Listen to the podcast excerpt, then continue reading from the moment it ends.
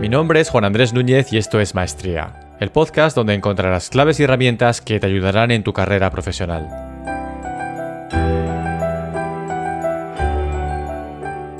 Cada episodio de Maestría está basado en principios humanos, psicológicos, filosóficos y, por supuesto, en mi propia experiencia personal. Necesitas claridad. Muchas veces nos sentimos culpables ante la falta de resultados. Y entonces pensamos que somos débiles o que hay algo malo en nuestro interior. ¿Qué ocurre entonces? Que empezamos a buscar fuera soluciones a ese supuesto problema interno. Por ejemplo, más libros sobre el tema, aunque los 35 anteriores parece que no funcionan. O un nuevo sistema de productividad, aunque los has probado todos y ninguno te da el resultado. O más motivación, o más disciplina. Ese tipo de cosas. Pero lo cierto es que, aunque hayas elegido un objetivo que te represente y que esté alineado con tu escala de valores, que ya es muchísimo decir, eso es solo el principio.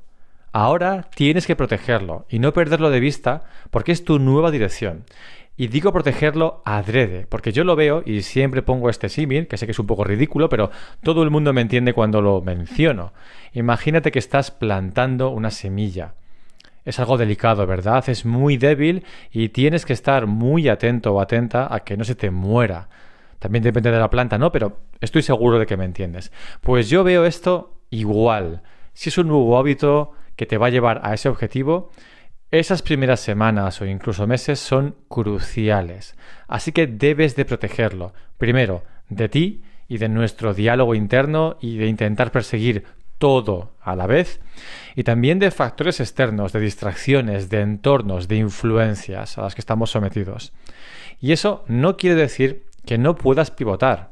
Yo entiendo pivotar como le he dedicado un tiempo razonable y justo a este objetivo, pero me he dado cuenta de que ya no me interesa. Entonces, por supuesto, debes de reorientar todo ese tiempo, toda esa atención a un nuevo objetivo, con lo que has aprendido. Pero lo que no puedes hacer es intentar vivir siempre de ese rush de dopamina de empezar algo nuevo.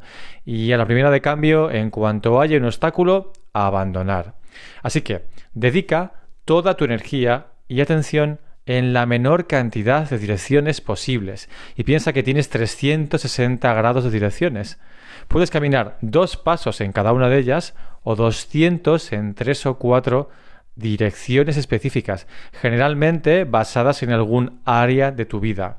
Y entonces, lo más importante, dedica tiempo diariamente. Sí, todos los días. Ese proceso es súper importante. Sé que lo puedes hacer en tres días a la semana, o dos, o uno, o cuatro, pero hay algo mágico y especial en hacer algo todos los días. Y si además lo haces como primera acción, tienes muchas más posibilidades de avanzar en ese objetivo. Lo que yo hago es lo que te acabo de mencionar. Todos los días, como primera acción, avanzo en la dirección del hábito más importante, del objetivo más importante. Yo es que tenga muchos, pero sí que tengo uno que es el más importante para mí, porque generalmente es el que sí o sí siempre acabo haciéndolo. Además, tengo un día a la semana en el que reviso todo lo que voy a hacer y compruebo que estoy avanzando en la dirección adecuada. No tengo estos objetivos de 5 años, 3 años, 2 años, porque eso es como tirar los dados, es muy complicado para mí, pero es más fácil saber lo que voy a hacer hoy y mañana. Así que objetivo, dirección, perfecto, proceso diario, lo más importante. Así que ten esto en cuenta a la hora de decir que sí a otros proyectos o personas o clientes o oportunidades que pueden ser interesantes, pero al decirles que sí a ellos, estás diciendo que no a este objetivo. Y esto nos lleva al primer punto, a quejarte de la falta de resultados. Y tendría sentido que fuese así porque estás persiguiendo muchas cosas a la vez. Y de verdad, entiende esto, puedes tenerlo todo, pero no a la vez.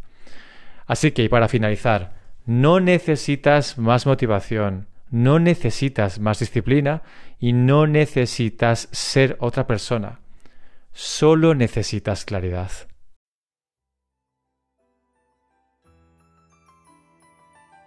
Puedes encontrar todos los episodios de Maestría en www.maestría.fm.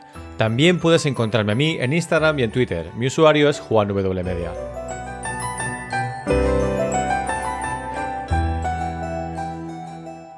Por último, quiero pedirte algo. Si alguno de los episodios de Maestría ha resonado contigo, no olvides compartirlo, o mejor aún, escribe una reseña en la aplicación que uses para escuchar podcast. Así ayudas a otras personas que como tú y como yo están en camino hacia su maestría. Gracias.